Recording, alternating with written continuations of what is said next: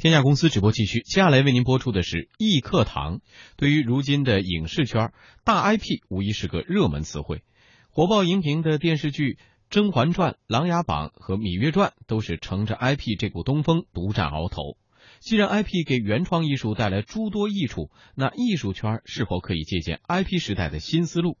精彩内容尽在今天的易课堂。当艺术撞上财经，撞上财经，经济之声全新打造易课堂开讲啦！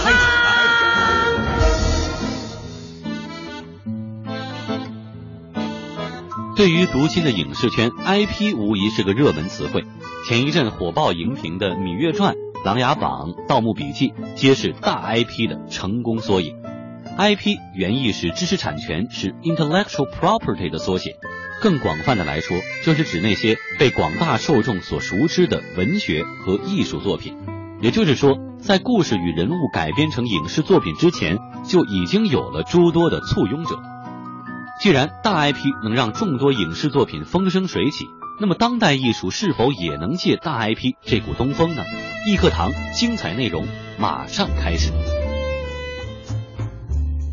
大家好，我是王冠。大家好，我是房雷，我是董毅，我是张瑞。好，今天我们请到了著名的当代艺术的收藏家或者说是赞助人啊，张瑞老师来和我们好好的谈一谈和当代艺术有关的话题。今天的易课堂注定含金量非常的高，而且极有产业思维。我们的主题叫如何开启当代艺术的大 IP 时代。先起个头啊，就是我们用现在的。《芈月传》就可以看到一些大 IP 时代的影子。对，什么叫大 IP 时代？IP 就是知识产权，或者说一个创意拿出来就是值钱的。为什么？我们来看一下，呃，我跟王冠比较熟悉的领域啊，就是流行电视剧。那是你熟悉的领域，好吗？一定要带上你。连热播的电视剧，我们都可以看到，像《琅琊榜》啊，《芈月传》呀。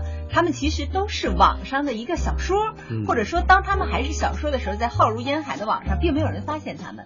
但一旦它的点击率超高，被投资人发现了，把它做成了电视剧。当然，它的电视剧制作很精良，像《芈月传》和《琅琊榜》的单集制作成本将近三百万的这个层面上，所以电视剧制作很精良，就一下热播，带动了整个它的全产业链，包括游戏，它的游戏跟它的电视剧现在都是同步推出，游戏带来的这个收益要远远高于电视剧版权的收益。手游对手游，像之前的《花千骨》，《花千骨》也是跟它的电视剧同时上的。包括还有特色旅游线路的推出等等，包括《琅琊榜》的一些拍摄地，我们就不一一列举了哈。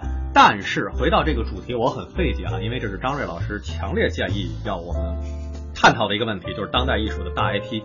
大 IP 某种程度上意味着衍生和复制，那我们老觉得艺术品它应该是独一无二的，对吧？它的蒙娜丽莎，它就应该就在卢浮宫里有，哎。为什么要跟大家来沟通分享这个话题？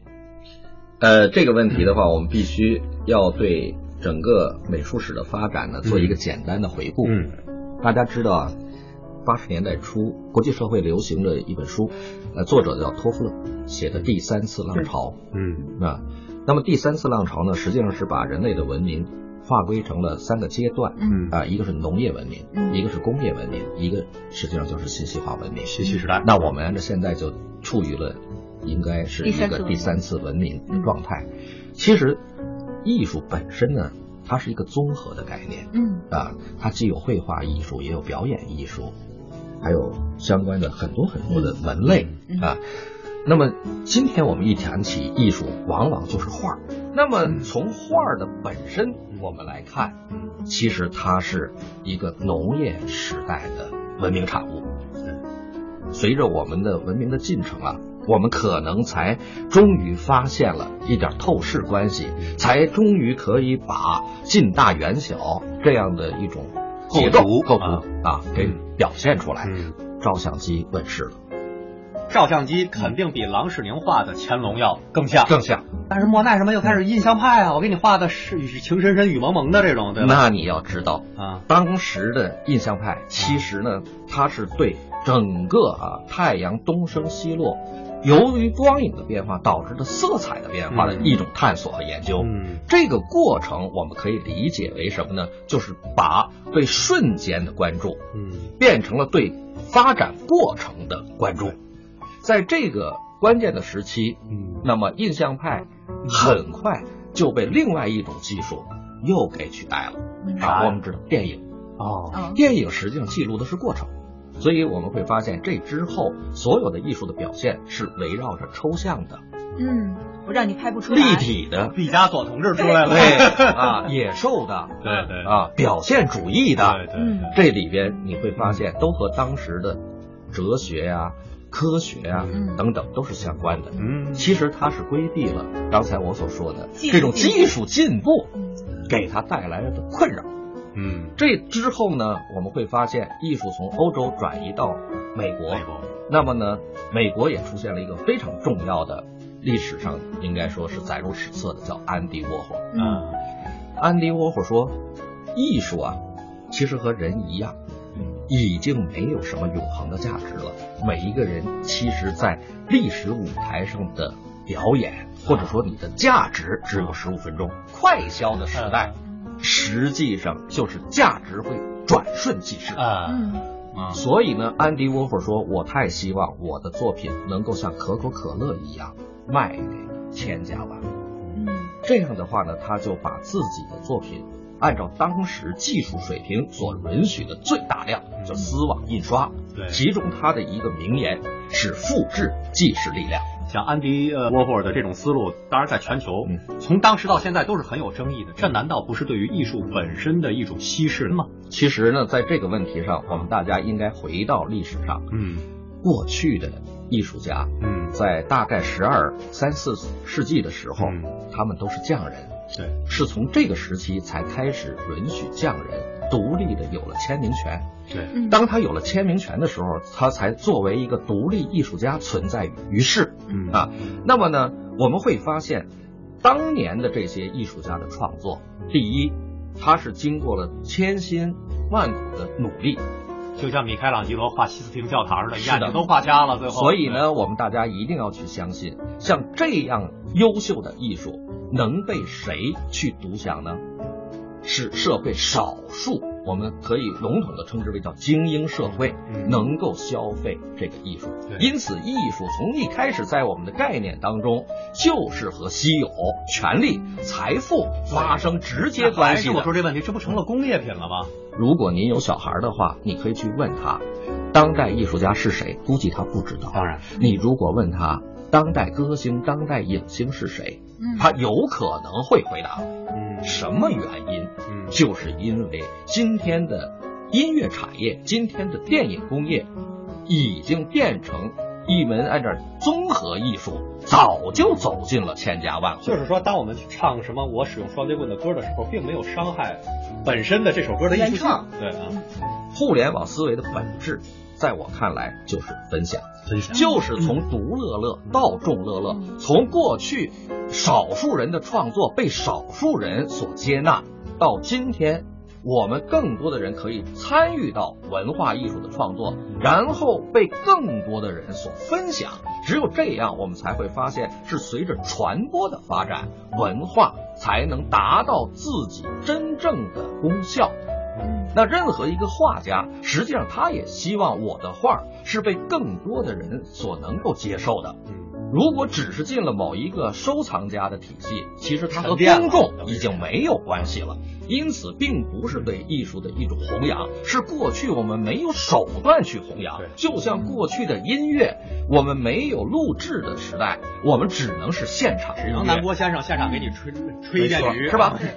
嗯，所以回过头来又要讲刚才说的 IP。作为一个艺术家，不管你是什么样的门类，如果我们从产业化的角度来讲。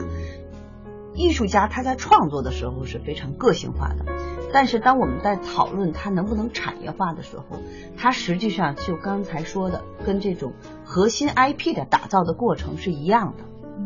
而这个打造的过程，刚才说，比如说文学作品，它是靠网络来实现这个的。那么我艺术作品靠什么实现？其实，在历史上有特别好的一个 IP 的案例，齐白石就是一个特别典型的。嗯。齐白石的作品印在脸盆上，印在毛巾上、床单上，都是他的 IP 的书，对对吗？但是我我突然想到小时候脸盆里那个虾，跟活的一样的。那么他这个 IP 的发布成功不成功呢？太成功了，以至于一说你能想起的艺术家，齐白石肯定是肯定是不出钱面的，对吧？如果他今天还是个在世的艺术家的话，他这个企业是不得了，那叫市值很高，市值非常高。对，那我们回过头来又在讲，就是我们对当代艺术产业化的过程当中，实际上我们对每一个艺术家，包括这个艺术家形成的艺术作品，也是一个核心 IP 的打造过程。嗯嗯，首先作为产品本身，它得满足于大众的需求。那么从学术的价值，它也要有学术的内涵在里边。同时，在市场的推广上，它会有很多的延展和衍生。对。那么刚才王冠问的问题说，我大量的复制会不会稀释？稀释，当然。对。那你想想看，如果今天齐白石的这个虾，所有的人没有看到过，只有那几个藏家看到过，请问这几个藏家再把这个原作拿出来的时候，它的价值会和这个？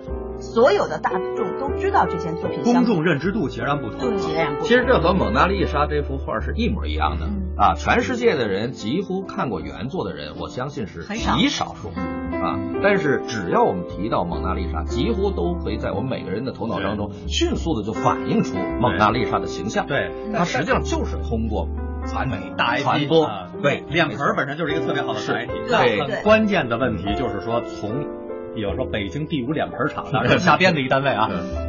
我在脸盆上选择什么样的艺术品，选择什么样的 IP？我有蒙娜丽莎，然后我有宝钗蝴蝶，有这样的八戒吃西瓜这样的中国所有人耳熟能详，包括我女儿这代人一零后都非常熟悉的故事。我为什么要去选择一个当代艺术，从零开始睡一个冷被窝的这么个 IP？好，这个里边其实是和一个运营机构有非常大的关系。比如说，我是一个艺术机构，我拿到了艺术家的这个授权，嗯，也就是说，我在拥有了他的 IP 之后，我会使尽浑身解数，去让他的 IP 出现在各种，包括电影啊、电视剧啊，甚至于两盆床单儿，各种我们能够看到的，包括文具啊等等。目的是什么？要把这个 IP 的一个低价值，通过我们的推广变成高价值。我觉得董毅这个说的特别好。我觉得我们什么？大 IP 时代啊，这个名字还是不够直观，应该就叫脸盆的力量。大 IP 时代的到来颠覆了艺术圈的价值传统。按照 IP 时代的逻辑，画家不需要再售卖手稿与原作，衍生复制品同样也能凭借 IP 的力量产生价值。艺术品也不再局限于少数精英的私有，而是通过这样的方式飞入寻常百姓家。但是艺术品毕竟不同于小说和影视剧，如何改变大众心中的那份对孤本手稿的执着？艺术品的版权又该如何划分？易课堂，咱们接着聊。刚才我理解董毅老师说的这种大 IP 的复制，不是简单的复制，它其实是一个衍生品。如果我是这个脸盆厂，我想做这个衍生品。我应该去向谁买版权？我是向收藏者，还是说画虾的齐白石？好，这里面实际上是个法律问题。对对，大家如果要是关注一下的话，实际上是这样的，在版权这个问题上，它是分几个阶段。一个阶段呢是，如果艺术家死后五十年，嗯，这个它就变成社会的版权，公版，公版。那么在五十年内还属于艺术家或者艺术家的这个艺术品的传承人的，对。对，那就是说跟这位收藏家实际上没没关系，没关系，这是一个大家的误区，因为我们画在老张手里也没用，你只有物权，你没有版权，版权是属于创作人的。但是你要看他当时怎么签的。你比如说，像我们跟艺术家合作的时候，假设我想做他的衍生品的时候，我们要跟艺术家单独再签衍生品的协议。艺术家是可以出让版权。当然，他会卖的。而且呢，好的艺术家他会把他的版权啊分成不同门类进行管理的啊。比如说刚才说的。艺术衍生品是一个什么类？然后我把这件作品，我可能又变成电影了，那又是另外一种。脸盆一类，床单一类。对对对，消费品等等。对。那么还有一类呢，是美术馆的版权，像 V&A，它呢有美术馆大量的这种藏品，当他在做收藏的时候，他跟艺术家签的时候，他就把版权买过来了，他变成了一个版权的运营机构。那么这个时候，比如说中国的一个企业想用 V&A 的某件藏品的版权，他就要找 V&A 美术馆去签。实际上是个委托代理的。委托代理关系，在中国目前已经现在的有一些企业专门是做版权运营的。嗯，在今天啊，几乎也就剩下画家没有享有到这种版税收入了。其实我们大家都知道，像作家，他写完小说之后啊，他实际上是靠版税来收入。莫言老师，但是对，，但是他的原作并没有进行交易，但是实际上他的手稿仍然是有价值的。当然当然对对，所以我们现在呢是想帮助艺术家从传统的绘画习惯和思维当嗯中解放出来，变成一个现代的艺术家。他应该知道我的作品是可以不出让的，但是我是可以靠把自己的版权受让出去来获得收益的。但是有一个更关键的问题啊，老张，如果艺术家不再出让自己的核心版权了，那你家里那一千多件藏品就收不来了呀？你不觉得你在给自己掘墓？吗？那你以后去收什么的人都不卖就是说，对，将来的艺术家，嗯。当他自己的观念会发生一次彻底革命的时候，嗯。他才会意识到啊，我的一幅画其实就是我的一次劳动的创作。嗯。啊，他作为自己的一个精神产品，是可以被更多的人分享的时候，对他已经不再执迷于我的原作值多少钱。其实呢，他是通过这样的一种传播，使得自己首先变成了一个有价值的艺术家。我问一个俗的问题啊，我们说无利不起早。作为对赞助人，在这个过程中，你图的是什么？我图的来这就是能够啊，让他从独乐乐变成众乐乐，从众乐乐的过程当中，我也能够分享到一杯羹。嗯，实际上对于大 IP 的一个相应的股权额定。应该说，我们现在所从事的这项工作，就是把它按照产业链的结构分成了四大板块。所以，我们今天核心的一个话题，我觉得非常有价值，实际上是针对于当代艺术，或者说针对当前中国艺术的一次股改。嗯，股改和确权。嗯我们过去是画完之后，它就结束了，然后就卖了，卖给老张了，被迫要去画下一幅。但是现在呢，当我们额定股份之后，生产的过程、消费的过程都会拉长。对对对对，然后我们获得的是各自额定的这样的一个切蛋糕的收益。您刚才说四个层面是什么？，对我们四个层面呢，也是基于对电影产业的分析。嗯大家知道，电影产业我们如果严格的来分的话呢，可以啊综合成四大板块。嗯第一个板块呢就是艺术创作嗯啊，比如说拍电影，它是一个创作的过程。嗯第二个板块实际上是一个冲洗、拷贝的过程，嗯就是工业复制的过程。嗯第三个板块称之为叫发行，嗯第四个板块称之为叫电影院线的建设。对，啊，基本上一个四板块构成了整个电影产业啊。形成闭环了，就闭环，那么按照我们更多的观众买票就可以分享了嗯。啊。说我就是张择端，我穿越到了现在，我画出了《清明上河图》，按照你的四个阶段的理论，该怎么剖析《清明上河图》？那么呢，第一，你完成了这个艺术的创作；对，第二，我们通过版权进行一个叫确权。嗯这个确权怎么来进行呢？嗯啊，我们采取的办法呢是按照出版行业通行的规则，嗯比如我要给你这个《清明上河图》嗯做一万个版权，嗯所谓的一万个版权是复制。嗯啊，就是我通过工业的复制，其实就相当于电影的拷贝拷贝啊，我给你出一一万万个拷贝，对，我在拷贝的过程当中已经不是农产品了，嗯它已经变成工业产品了。嗯工业产品我们就已经有了工业产品的呃定价体系，定价体系对吧？对因因为这个体系是明确的，我们经历了这个工业的文明的这个时代，大家都已经有了对工业报价的一个认证就相当于系。去券商询价了，我新股是吧？这个相应的保荐机构是怎么定的？对对对。OK 咱们接着说，啊那我我画出了《清明上河图》一份儿，现在你复制了我要复制一万份的时候，然后其实我会有一个工业的复制报价。对我的工业复制报价相当于我给你进行这本书的发行，对对按照这个发行价的百分之八到十二就是版税收入。对对。那么我们现在呢，可以取中按百分之十，要给你做一万件复制的时候，它的复制费用每一件是一千元，嗯一万件是一千万，一千万的百分之十是一百万，一百万就是艺术家的版税收入版。税收入。就是你不卖画也没有什么你也有这个钱了。然后呢？啊，然后我们按照按照这个第二个阶段，刚才说叫拷贝嘛，拷贝。工业拷贝，那么我们就是建立了这样的一个复制基地，嗯。通过复制基地给它呢实现它的工业化、嗯。产值。嗯。然后第三个呢，我们现在啊、应该说呢，也在积极的合作啊，和国家层面的交易平台啊，我们希望呢和呃各省的一些文交所，我们也可以采取合作的办法，然后呢把它变成一个类似于电影的一个发行机构。对。啊，它实际上就是呃采用了这种叫呃文交所的方式，把版权我们变成了像股权一样的发售，这个资本运作还能再交易，对，等于是。所以这样的话呢，它就实现了叫金融和艺术的对接。这样的时候呢。金融就可以和工业产品进行对接了，而张择端的《青梅上河图》也对，能卖给开封，再加卖景地，包括在拍当年的变成 IP 运营汴梁年华什么之类的这样的一个电视剧等等，穿越剧就出来了。对对对，所以我们第四个呢，就是现在德美一家正在全国进行布局，是吧？他们要在全国打造艺术五 S 专卖连锁店。怎么叫五 S？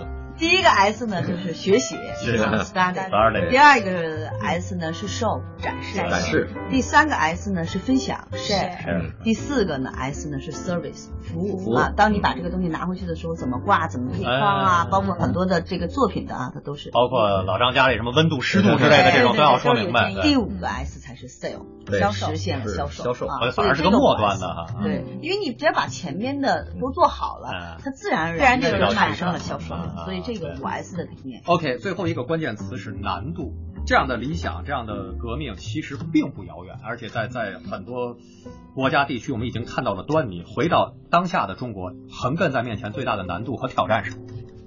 董毅觉得呢？就像你刚开始一听到这个词，你说那这这原作怎么办啊？怎么办呢？老想着打新股，我要怎么靠艺术赚钱啊？所以这就是一个价值观的挑战。半径和格局实在是太小了，老是觉得在《清明上河图》这幅画上，这里面所以就有很大的，就是我觉得。观念上的第一个改变啊，就艺术是要被消费的。对对对，我们不要想着一说艺术就先想着怎么挣钱，对吧？但我觉得今天的讨论，当你说到脑脸脸盆的时候，我就脑洞大开了。第二个，第二个就是说，我们其实从这角来讲的话，嗯，艺术的产业化对于艺术自身的创作，对于艺术家自身来说是一个更大的、更有价值的提升。反哺过也是。反哺过来，就说今天的。歌星们挣的钱比过去解放前他挣的靠跑堂会挣的更多，为什么？就是因为有更多的人欣赏他的艺术。而且我唱不动了，跳不动了，我还是有版税收入。对，所以从这点讲的话，刚才说的，如果当我们真正实现了艺术的产业化之后，艺术的原作它不但不会。减值，它反而会创造更大的价值。安迪沃霍就是一个非常典型的例子。当年一百美金啊，当年一百美金的东西，今天的随着大家一百万美金以上，所有的人们接接受了他的观念之后，艺术及复制的这个观念之后，他再把那个原作拿出来的时候，其实大家看都什么可乐瓶啊，那种复制化的东西啊，卖的价格远远远远高于它原来的成本本身。嗯，好的。当代艺术的大 IP 时代，这个路线图已经非常清晰了。在不远的将来，我们能不能在我们的身边越来越多的感受到艺术大 IP 时代的存在？我们非常期待。今天的内容就到这儿，再一次感谢张瑞老师，同时更要替大家来感谢张瑞老师给我们提供的奖品啊，是著名艺术家曲磊磊的一幅水墨作品的大 IP，加德美一家的微信号。美德两个字颠倒过来，德美，然后艺术的艺嘉奖的家，姓名、电话、邮寄地址发送过来，谁会获得这份幸运呢？我们非常的期待，下周同一时间我们一课堂再会，感谢张伟老师，再见。更多节目背后的隐藏内容和精彩花絮，请关注经济之声或者是德美一家微信公众号，更有土豪大礼等着你，咱们下期不见不散，见不散。